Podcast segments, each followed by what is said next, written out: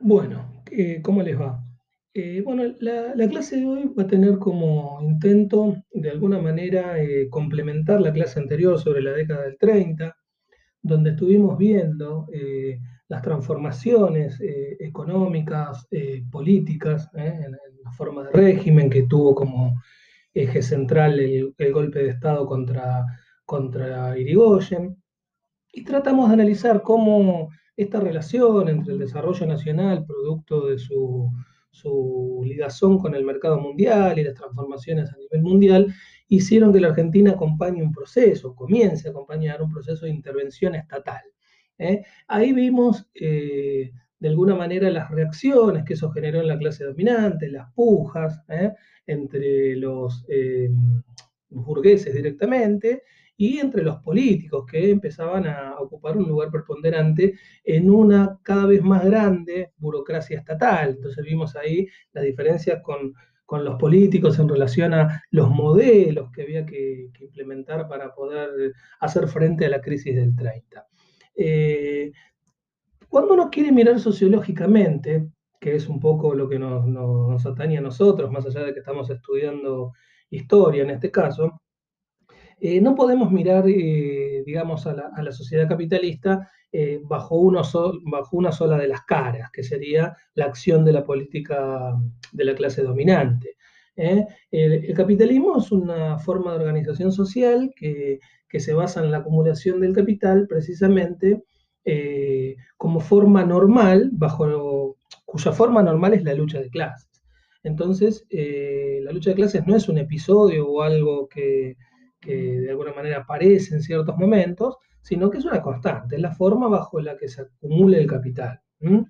Entonces, eh, es imposible no mirar lo que hace la clase trabajadora frente a ese proceso de acumulación y frente a esas reformulaciones en ese proceso, ¿eh? que vinieron, como decíamos ya en reiteradas oportunidades, a poner fin a un ciclo eh, muy virtuoso que fue el modelo agroexportador.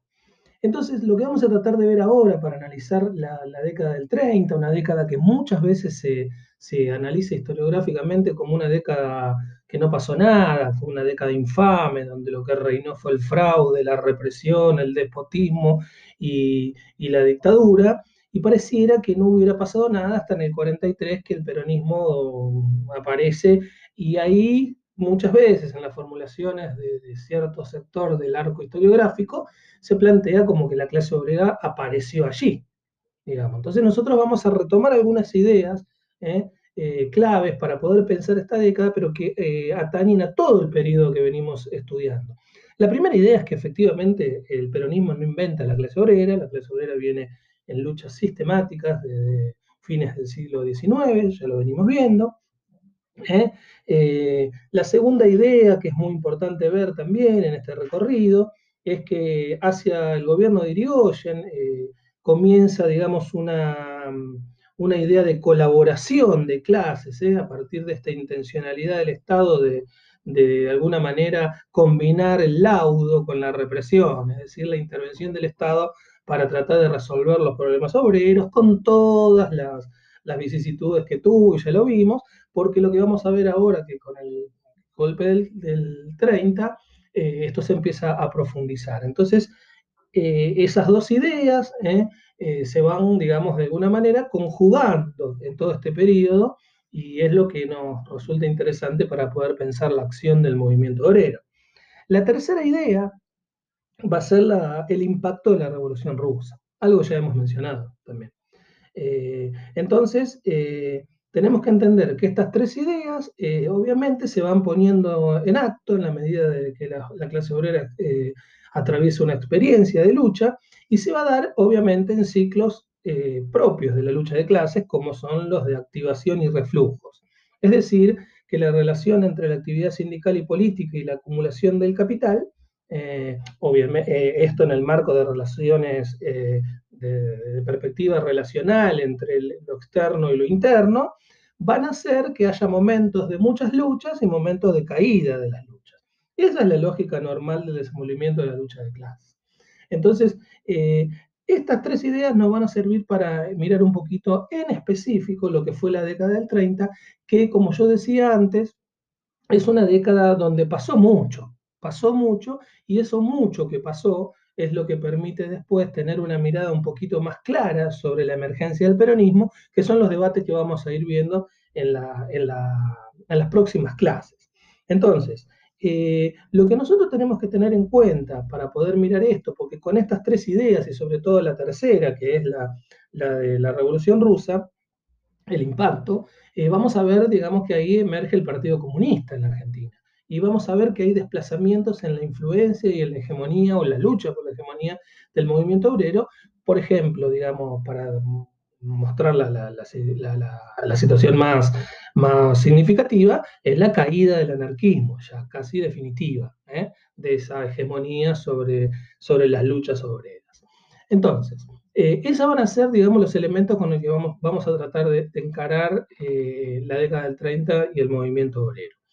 Eh, bueno, la década del 30 inicia con la crisis del 29, en realidad, que tuvo un impacto devastador sobre el mundo del trabajo. Eh, la caída de la actividad económica provocó enorme desocupación en la mayoría de los países. ¿eh? y esto obviamente es lo que generó un cambio muy importante en la situación del movimiento obrero, obviamente. Acá nace lo que ya mencionamos, que es la sustitución de importaciones y el nuevo rol del Estado, esta cosa del Estado interviniendo sobre la economía. Eh, esto va a terminar entonces con el mercado, con el mercado, con el modelo agroexportador, ¿no? basado en, esta, producción de bienes agrícolas y ganaderos para venderlos en el mercado mundial. Eh, principalmente los países industrializados, ya lo dijimos muchas veces, como Inglaterra, y con las divisas obtenidas importaban los bienes manufacturados que eran necesarios para el país. Al debilitarse el mercado mundial a causa de la crisis, esa situación ya no podía seguir funcionando y ahí comienza el cambio. ¿eh? Eh, lo que se llamó estrategia por industrialización por sustitución de importaciones. ¿Cuáles eran las características de esta industria, esta nueva industria que empieza a surgir? Uno, producía mayoritariamente bienes industriales de consumo directo, como decir electrodomésticos, heladeras, por, decir un caso. Eh, esta producción como segundo punto importante para recalcar, era una, industria que, como también venimos mencionando, necesitaba la protección y el apoyo constante para poder funcionar. ¿eh? De manera que el Estado empezó a intervenir muchísimo más fuerte en la economía para poder garantizar este proceso de industrialización. ¿eh? Tres, al no, al no, tener el país tecnologías complejas, eh, era una industria que demandaba mucha mano de obra. ¿Eh? con lo cual hubo un crecimiento muy grande en términos cuantitativos de trabajadores y trabajadoras que se empleaban en esas fábricas. ¿eh? Y el crecimiento, como cuarto punto, eh, hay que mencionar que el crecimiento en las industrias generó una inmigración muy importante de trabajadores desde el campo hacia las grandes ciudades, lo que hizo crecer enormemente el, el ámbito urbano, los barrios populares, y ahí vamos a ver que aparecen, digamos, las primeras villas miserias. Eh, esto es, es, muy interesante porque nosotros lo que, lo que tenemos que ver cuando vemos este proceso de migraciones es que van de migraciones, perdón, migraciones internas, ¿eh?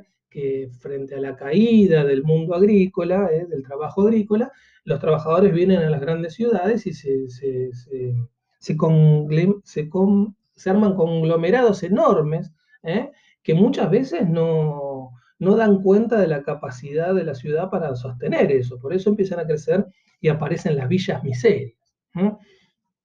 Miren, yo les voy a leer, digamos, un fragmento de, un testimonio de Ángel Perelman, que fue un dirigente de la Unión Obrera Metalúrgica, que, que después termina siendo el primer secretario general de la, CGT, ¿eh? y donde él cuenta en testimonio directo cómo era la situación de los trabajadores, así, en, primera persona lo cuenta. Y es muy interesante el testimonio porque es una semblanza de qué pasaba, cómo la vivían los trabajadores en esa época. La, la cita es esta. La palabra crisis, que ese año surgió por primera vez, no era una simple palabra para mí. Cayó sobre mi cabeza como un verdadero martillazo. Mi padre, como tantos otros miles de obreros, fue despedido de su trabajo. En los primeros años de la crisis, muchas fábricas cerraban y creaban verdaderos ejércitos de desocupados.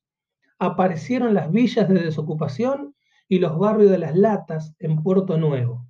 la crisis económica me obligó a abandonar la escuela a los 10 años para ir a trabajar como aprendiz en un taller metalúrgico. La explotación capitalista y la lucha de clases las aprendí primero en esa fábrica del año 30 antes que leyéndolas en los libros. Me pagaban un peso por día, pero eran jornadas sin horario, salvo el de entrada, que era siempre el mismo. La hora de salida la fijaba el patrón, generalmente a las 8 de la noche. Fueron años duros.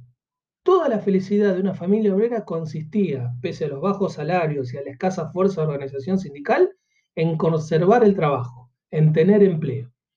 Cuando venía el despido, cosa que era frecuente, empezaban los largos días esperando en los cafés del barrio.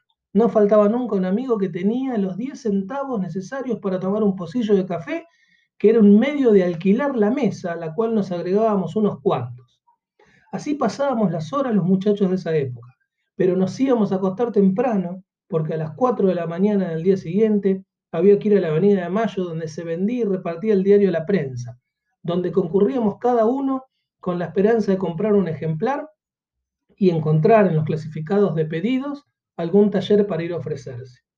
No era una tarea fácil, porque había que tomar tranvía y generalmente cuando uno llegaba a la puerta de la fábrica había una larga cola. Era más simple para aquellos afortunados que tenían bicicleta, que se colocaban a la cabeza de la cola. Eran los tiempos de los desesperados, de los ingeniosos y de las pequeñas raterías. Un amigo del barrio, por ejemplo, durante mucho tiempo hizo racias bien temprano recorriendo las puertas sucesivas de una cuadra, levantando las botellas de leche. Se tomaba un litro por día y el resto lo vendía. Si llegaba una enfermedad, no había más solución que arrimarse a algún caudillo parroquial para que le consiguiera a uno muestras gratis o autorización para obtener una cama en un hospital. Cosa difícil de conseguir.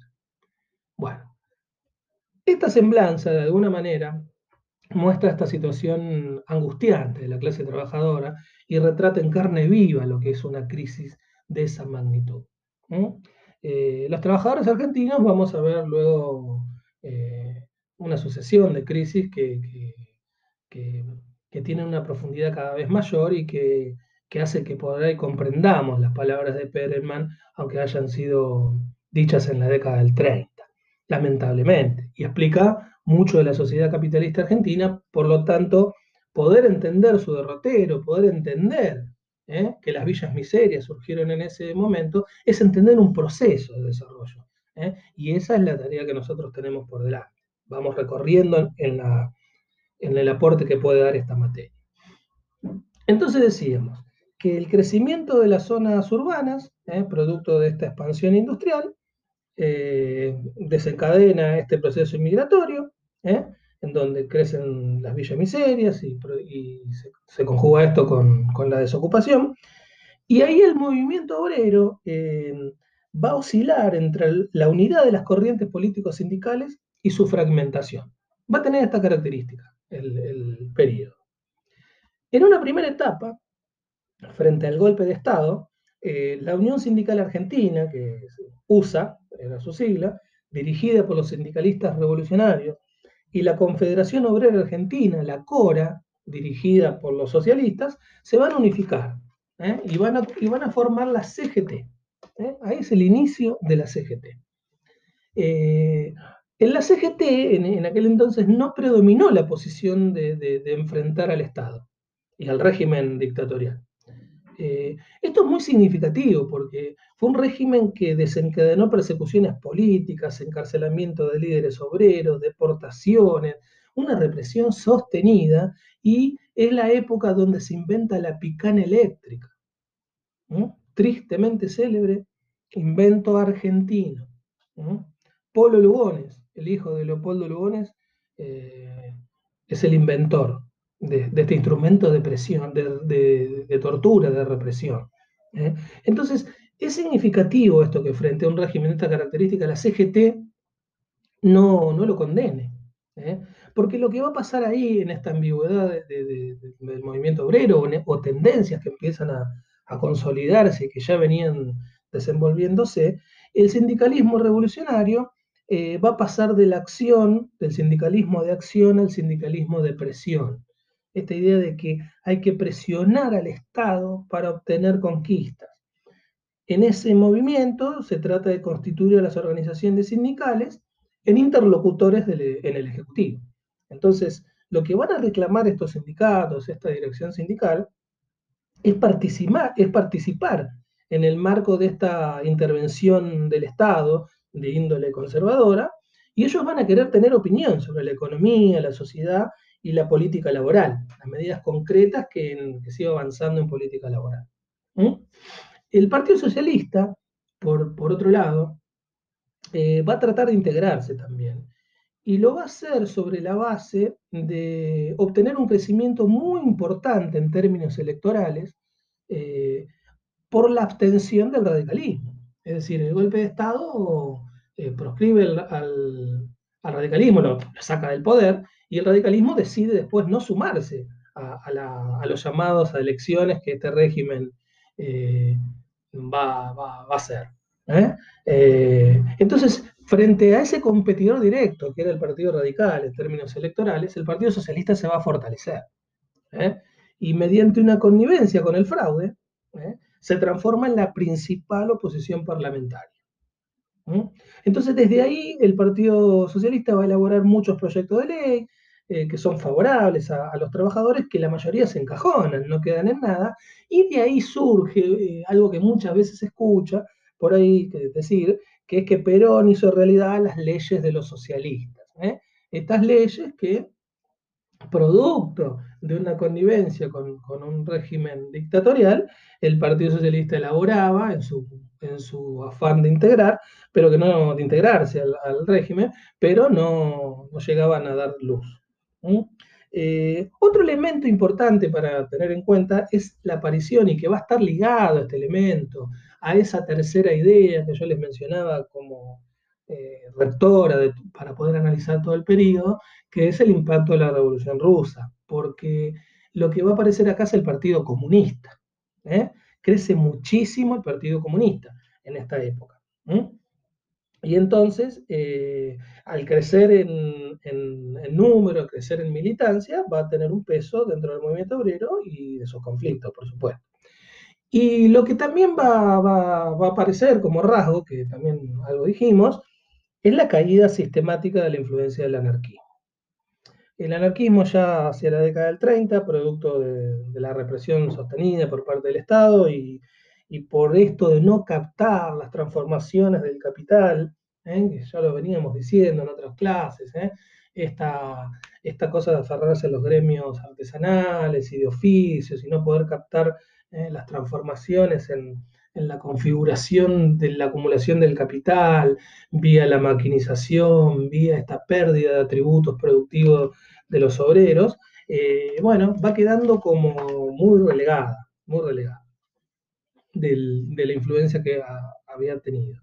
Entonces, eh, esos elementos son, son muy interesantes. Yo lo que voy a hacer ahora, después de un, un, ratito, es meterme un poco con el Partido Comunista, ¿eh? que es, un, partido que, ha tenido, como decíamos antes, una, influencia notoria en este periodo y es muy interesante para analizarlo en sí mismo, aunque no van a tener un texto específico, pero yo no quería dejar de mencionarlo. Entonces, eh, este gran crecimiento de la intervención estatal eh, va, a impactar o va a tener como corolario desplazamientos ¿eh? en, las diferentes corrientes políticos sindicales, políticos barras sindicales, en relación a este proceso. de un régimen que, como decíamos, combinaba una represión feroz con un acercamiento al sector negociador del sindicalismo. Entonces, esta combinación, ¿no? Eh, y sobre todo el segundo ítem de la combinación, que es el acercamiento al sector negociador, va a determinar que el Estado, que el gobierno lleve adelante la creación del Departamento Nacional del Trabajo y de departamentos de trabajo provinciales, como expresión de, esta necesidad de, tomar eh, específicamente los problemas de la clase trabajadora en términos institucionales. Entonces, lo que vamos a ver en, la década del 30 como etapas del movimiento obrero que ordenan un poquito todas estas ideas, eh, al calor de, esta idea que, que yo les mencionaba antes, que son los ciclos de la lucha de clases entre activación y reflujo, eh, vamos a tener que en el primer momento, que se puede periodizar entre 1930 y 1932, es un periodo defensivo, de retroceso, de reflujo de las luchas obreras. ¿eh? El movimiento obrero se está acomodando, digamos, a toda esta nueva situación. Eh, el segundo momento, 1932 a 1935, es un proceso de recomposición, ya de reagrupamiento de las fuerzas obreras, que van a, van a comenzar a transitar luego, sí, el tercer momento, de 1935 a 1943, como un ciclo de ofensiva, ¿eh? de flujo, de activación de las luchas.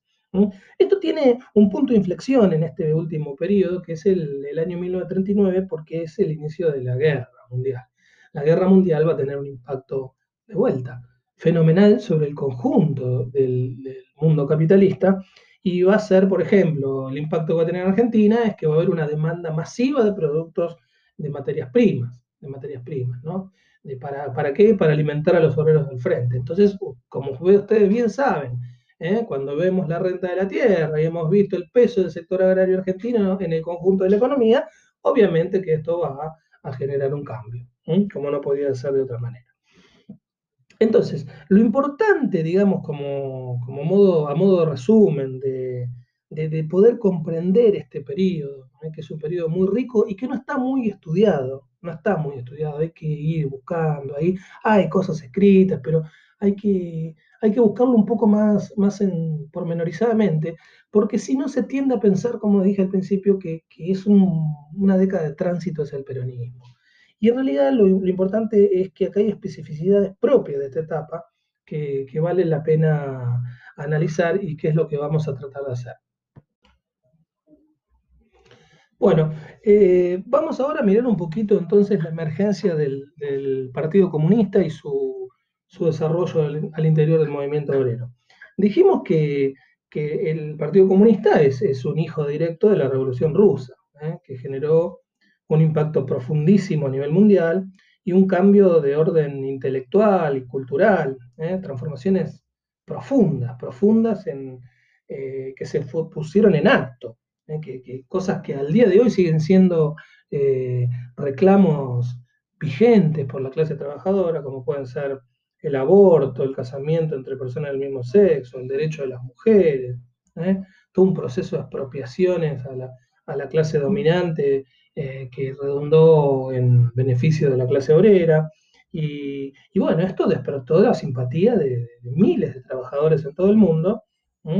Y, aparecen los comunistas como partido, eh, eh, o sea, las alas de la izquierda en todo el mundo. En la Argentina, el Partido Comunista es una escisión del Partido Socialista que precisamente frente al hecho de la Revolución Rusa se divide y aparece el Partido Socialista Internacionalista, ya en enero de 1918, que va a apoyar directamente el camino del, partido bolchevique, ¿eh? dentro del Partido Socialista. Eh, todo el otro sector del Partido Socialista, arraigado en las tradiciones de Bernstein y del reformismo, obviamente, si bien están a favor del socialismo, no ven que sea el camino. Sería, estarían más ligados a, la, manera de ver el, desarrollo de la lucha de los mencheviques que de los bolcheviques. ¿eh? Entonces el Partido Socialista tenía como programa máximo el socialismo y como mínimo el reformismo, ya lo vimos, y en la práctica tenía una fuerte integración al Estado a través del parlamentarismo. Eso hace que, estén en contra de esto de, la huelga general como última instancia, eran muy cautelosos a la hora de convocar una, huelga general, y esto se daba de patadas con lo que iba a ser, digamos, una, estrategia de corte insurreccional como es la del partido bolchevique. ¿eh? Eh, entonces, eh, el Partido Obrero, digamos, también que, va a proponer el, comunismo, va, a enfrentar una tradición como es la anarcosindicalista, donde, como ya venimos mencionando, eh, se, hacía de la apoliticidad un, fuerte, donde para ellos el Partido Obrero era una contradicción en los términos, porque todo partido es burgués porque participa en instituciones burguesas. Entonces, frente a eso, va a surgir el Partido Comunista. Y que es un, partido que, mm, ha sido muy poco explorado también, más allá de lo que es la historia oficial del Partido Comunista, que, fue escrito por, por Íscaro, ¿eh? que, que, como toda historia militante retrata solamente los puntos fuertes de la corriente. En, en la historia del movimiento obrero argentino, no sé si lo dije antes, pero bueno, si lo dije lo repito, eh, hay como tres grandes, eh, cuatro en realidad, grandes eh, interpretaciones ¿no? sobre, sobre el movimiento obrero. Una es la anarquista, la historia del movimiento anarquista contado por, del movimiento obrero contada por los anarquistas. Abad de Santillán es el autor por excelencia de esa, de esa corriente. Marota va a ser el, el, escritor, el autor que dé cuenta en términos de militantes del sindicalismo revolucionario. Íscaro, el del Partido Comunista, y después va a surgir una corriente también eh, que a la postre va, a sumarse al peronismo, que sería la, izquierda nacional, que van a decir que el Partido Socialista, el Partido Comunista, los anarquistas, eh, no entendieron nunca, digamos, cuál es la particularidad nacional de la Argentina. ¿eh? Esas son ideas que vienen de Europa, que no, expresan lo que les está pasando a los trabajadores argentinos y por lo tanto van a ir al fracaso. Y van a encontrar en el peronismo ¿eh? La ideología propicia para analizar esto. acá tenemos a Puigros, tenemos a, autores como, como Hernández Arregui, a la posteriori, ¿eh? y, son estos que, van a cuestionar e impugnar eh, eh, al, resto de las corrientes. Y son de alguna manera los que van a formular que la clase obrera como tal comienza a conformarse con el peronismo. Entonces, decíamos que hacia la década del 20 el PC explora un sendero de penetración en la clase obrera, en el proletariado industrial, que eran los peores pagos de, la, de todo el espectro sindical, y lo va a hacer de una manera muy profunda. ¿eh? porque se va a meter en el proletariado industrial. Acuérdense que los anarquistas estaban en los gremios de oficio y en los transportes ferroviarios y marítimos estaba el Partido Socialista y se disputaban todos esos gremios con el anarcosindicalismo. ¿eh? Y en la década del 20, no solo en el 30, y ahí vuelvo a, remarcar algo, eh, que el proceso de sustitución de importaciones haya tenido una, impronta muy fuerte y un desarrollo de la industria, no significa que la industria haya empezado ahí. De hecho, puede hacerlo porque hay capacidad instalada ya desde el 20. Y el Partido Comunista empieza eh, a, penetrar con su política sindical en, eh, en, estos gremios, en los gremios industriales. Eh, que como decíamos antes, eran gremios que tenían baja tecnificación y mucha mano de obra. Eh, entonces, sobre todo en los 30, por la crisis mundial que impacta en el agro y expulsa mano de obra a la ciudad, el Partido Comunista encuentra, digamos, un, lugar para, intervenir. Entonces, el PC eh, va a expresar entonces cabalmente la relación con, el proceso mundial. Eh, porque el partido, y esto es lo interesante, es, el partido de la Revolución Rusa. ¿eh? un partido internacionalista, que viene a decir explícitamente eh, que la relación entre lo nacional y lo internacional para los obreros es una. Eh, y ahí vamos a ver también los vaivenes y los cambios de orientaciones violentos que va a tener el Partido Comunista, producto de los cambios de orientaciones violentos que tenía el Partido Comunista a nivel mundial. Un proceso muy convulsivo, nada uniforme, ¿eh? y que está ligado, digamos, a los cambios de orientación política producto del ascenso del estalinismo ¿eh? y la consolidación del estalinismo en, la Unión Soviética. Entonces, eh, entre los 20 y los 30, crecimiento industrial muy sostenido, mano de obra intensivo, es decir, una composición baja o una composición orgánica de capital baja. Composición orgánica, acuérdense, Marx, la relación entre trabajo vivo y trabajo muerto. Bueno, pocas máquinas y muchos obreros se necesitaban. ¿eh? Eh, acá va a entrar el Partido Comunista. Acá el Partido Comunista penetra ahí y de alguna manera da cuenta de esto que yo les decía, de por qué el anarquismo se muere o, cae, porque no ve esto, esto la ven, dice, es acá, acá la tenemos que meter. Eh, entonces, hasta ese entonces los gremios fuertes eran el estaban en el Partido Socialista y en el anarcosindicalismo y en los sectores de transporte y servicio. ¿eh? Esto es porque todavía se ligaban al proceso de desarrollo estatal, producto de las transformaciones del modelo agroexportador y esa tendencia a la conciliación, por un lado en términos sindicales, en otro lado por una política reformista de acumulación parlamentaria, pero ellos se quedaban ahí, digamos. En cambio, el Partido Comunista dice, no, acá la cosa va para otro lado, nosotros nos vamos a meter acá. Entonces, fíjense que, a esa altura, eh, en, las expresiones del Partido Socialista y del el anarcosindicalismo, el sindicalismo revolucionario, ya existía una protoburocracia sindical. Eh, los ferroviarios, por ejemplo, tenían una especie de élite obrera. ¿eh? Ya tenían jubilación en esa época. Entonces, estaban ligados a esos partidos. El Partido Comunista va a hacer otra cosa, y lo que va a pasar es que este partido se va a ir estalinizando sostenidamente. ¿eh? ¿Qué significa esto? Y bueno, que va a ir, eh, el, el, estalinismo lo que va a hacer como primera medida es eh, cambiar la orientación general del proceso revolucionario, plantear que, había que realizar el socialismo en un solo país, que era, que, bueno, que había que de alguna manera edificar los, los cimientos de, los cimientos de la, patria socialista y en ese sentido abandonar de alguna manera eh, el, desarrollo de la revolución internacional. Y eso, de, eso lo va a llevar a tener vaivenes constantes en su política mundial en relación a los otros países imperialistas, a los países imperialistas.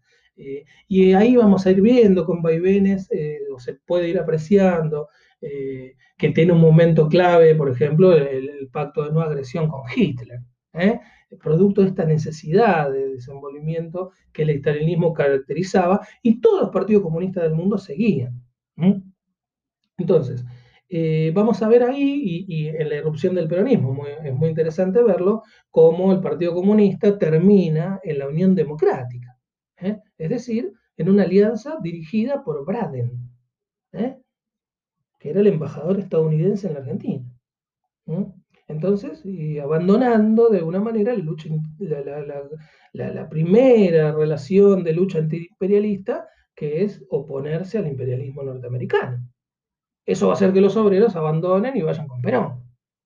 Entonces, fíjense que todos estos reacomodamientos y esta manera del partido de ligarse a los dictámenes del estalinismo y, poder entender que lo, la, la relación entre lo nacional e internacional, entre una política sindical y una política dirigida por la Comité en, Moscú, va a ser que este partido tenga, digamos, sus características muy especiales y distintas a todas las corrientes que veníamos mirando hasta ahora.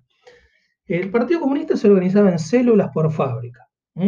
Editaban periódicos fabriles donde los obreros expresaban ahí el odio contra, por ejemplo, la figura del capataz, eh, como como expresión de la disciplina capitalista, se la agarraban con el capataz, para que los obreros entiendan que, que ese era un agente de la patronal en la fila obrera.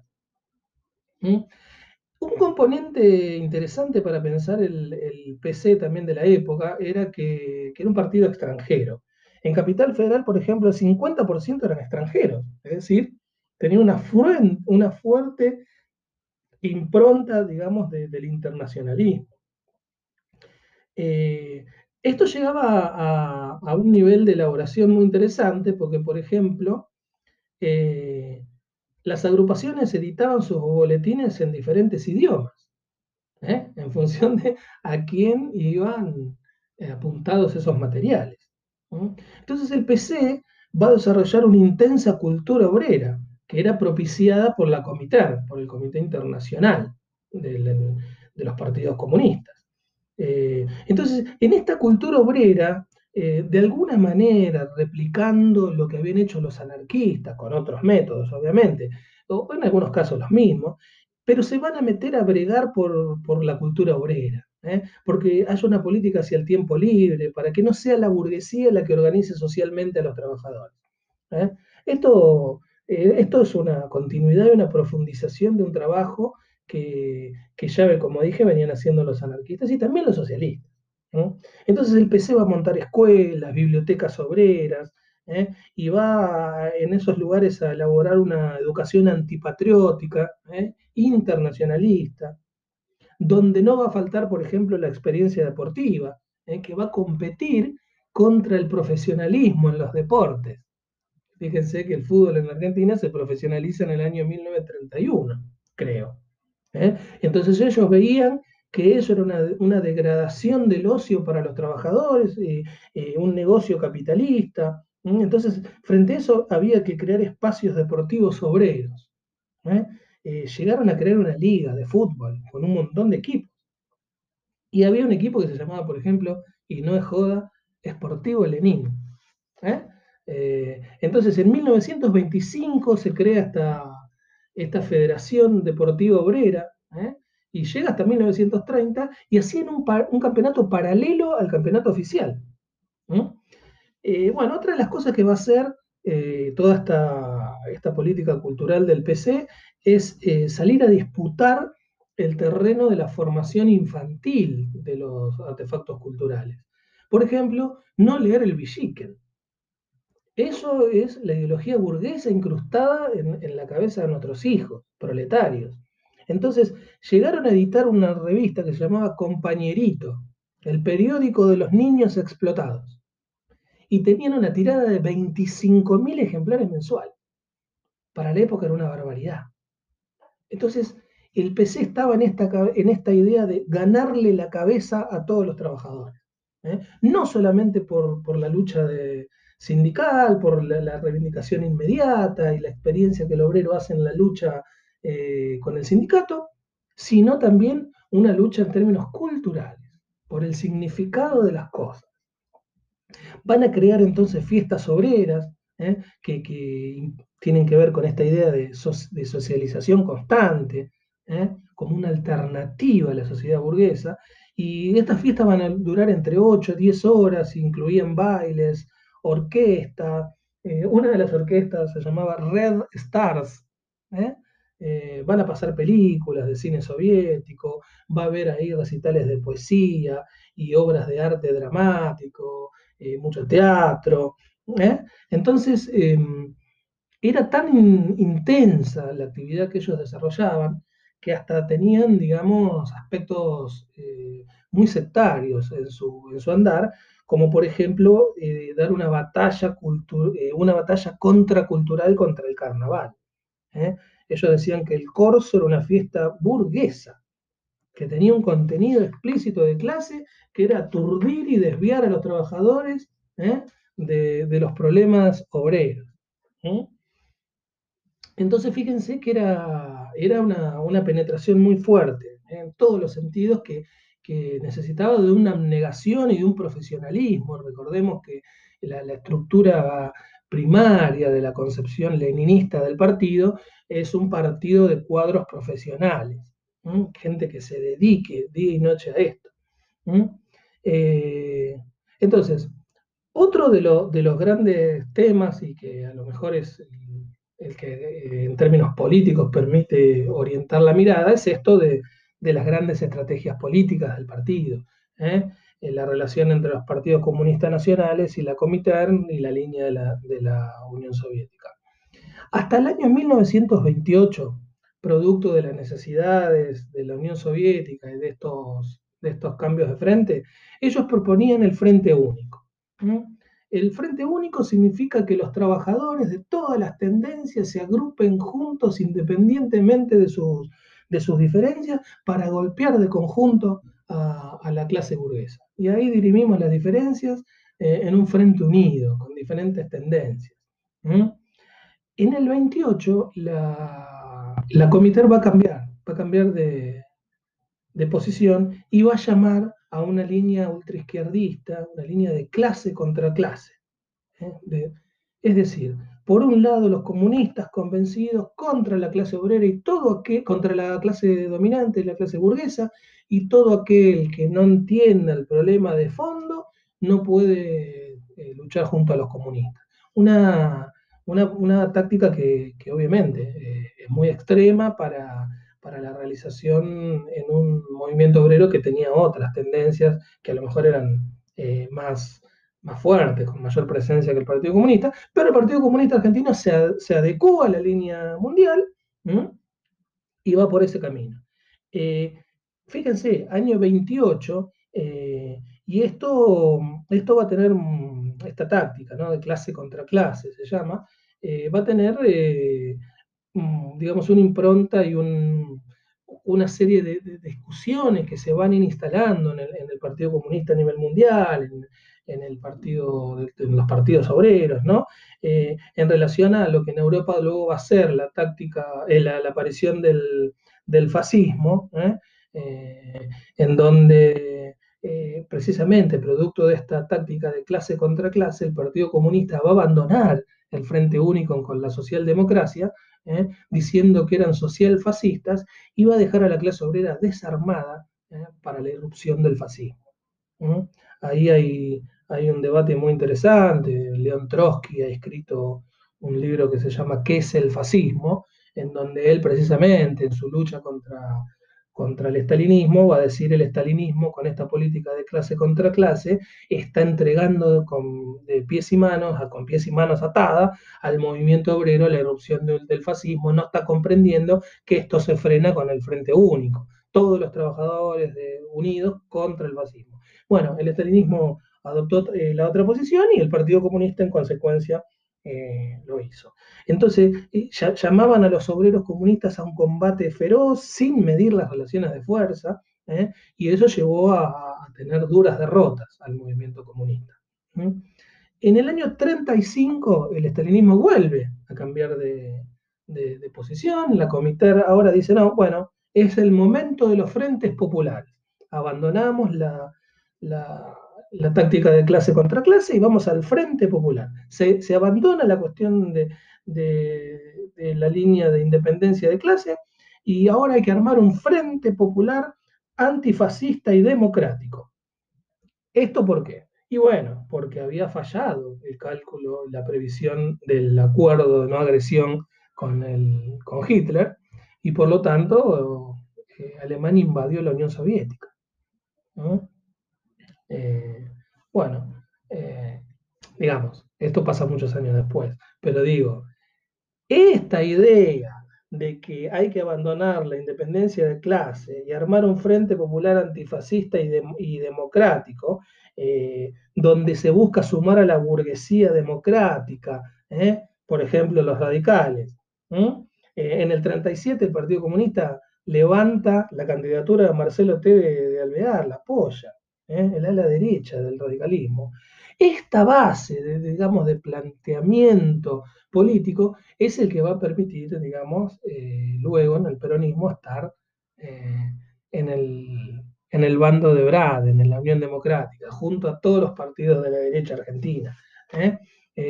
entonces, fíjense que se van de alguna manera comprendiendo ciertos procesos en el cual el Partido Comunista Argentino, al seguir los lineamientos del Partido de la Unión Soviética, eh, tenía que reacomodar su actividad al interior de, los sindicatos y, del movimiento obrero argentino con zigzags muy pronunciados. Eh, entonces ahora sí vamos a analizar lo, de la guerra.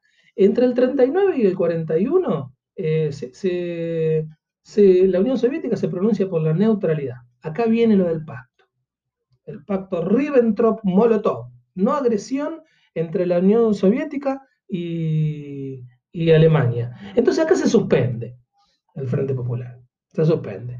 Ahora en el 41, cuando los nazis atacan la Unión Soviética, vuelve la línea del Frente Popular, que ya estaba de alguna manera elaborada eh, a partir del 35. Y vuelve recargada, ¿eh? Eh, digamos, vuelve recargada porque ya incluye a todo el mundo que no sea fascista. ¿eh? No, no solo no hay independencia de clase, sino que eh, lo que pasa a ser, digamos, el eje articulador de un programa político, de una intervención, va a ser la defensa de la democracia contra la dictadura fascista. Ya no se lucha por el socialismo, se lucha por la democracia. ¿eh? Esto es lo que va a llevar al Partido Comunista al Frente Unión Democrática. El peronismo se los comió a todos en ese momento. Ya lo vamos a ver. Entonces, eh, hacia el 41, entonces el, PC desarma toda la experiencia acumulada por la clase obrera. Eh, de, estas grandes movilizaciones, intervención cultural, intelectual. Y en el 45 la clase obrera va de rehén de dos opciones burguesas, que es lo que después vamos a ver. Pierde su independencia de clase eh, y se, de alguna manera se suma a la conciliación de clases, ¿eh? que ya era una tendencia en las otras corrientes, ¿eh? que ya veníamos analizando, y ahí la izquierda comunista, digamos, clasista, bolchevique, que sigue el alineamiento de la Revolución Rusa, va perdiendo su norte, su horizonte, y el Partido Comunista va a ir también perdiendo su influencia. y tercera esta encerrona en la que se encuentra la clase trabajadora, es que el peronismo va a poder, y ya lo vamos a ver, erigirse como la tendencia dominante dentro del movimiento obrero. Bueno, como último punto, digamos, para ya de alguna manera ir concluyendo este recorrido, muy por arriba, obviamente, ¿eh? me, encantaría poder hacerlo con más tiempo, porque es apasionante poder ver este proceso de luchas de la clase trabajadora y sus desplazamientos, eh, sobre todo, como decía, en una, en una década que muchas veces en, esto de, caracterizarla como década infame, se pierde esta lucha, pareciera que la burguesía hizo lo que quiso y no, no fue así. Entonces, como último punto, digamos, ilustrativo, eh, me gustaría hablar de una huelga general que hubo en el año 1936, que tuvo un alcance y una magnitud muy, muy, muy importante y que de alguna manera hace ver que nada de esto, eh, de que se dice de que no pasó nada en la década del 30, eh, fue precisamente un mito. Bueno, esta huelga general se dio el 7 y 8 de enero del 36, y en realidad empezó como una solidaridad con los obreros de la construcción que estaban de paro desde octubre del 35. ¿eh? Es decir, que la huelga empezó el 23 de octubre de, 1935 y 94 días después eh, triunfa la huelga. ¿eh? el gremio de la construcción, que era el que la encabezaba, se enfrentaba con una patronal muy fuerte, porque eran 10 empresas que ocupaban el 70% de la mano de obra y que tenían vínculos directos con el gobierno. Entonces, de las 10 empresas estas, 7 eran alemanas y eran simpatizantes del nazismo. Entonces, el gremio en 1932 ya se había empezado a reagrupar, acuérdense que dijimos que hubo como tres periodos, entonces, eh, de la mano del anarquismo. ¿eh? pero rápidamente, al interior de las discusiones que se dieron entre los obreros, eh, el anarquismo fue perdiendo terreno en este debate de las formas de organización, si era por federación o era por oficios, o si era por rama de la industria. Acuérdense de lo que venimos viendo, de esas transformaciones capitalistas. Los anarquistas sostenían que había que seguir organizándose sobre las primeras formas y los comunistas sobre las segundas. Eh, al momento de la huelga, el gremio estaba controlado por los comunistas. ¿Se entiende? Es decir, que en octubre de 1935 había triunfado eh, esta cosa de agruparse por ramas de la industria ¿eh? y, no por federación de oficios.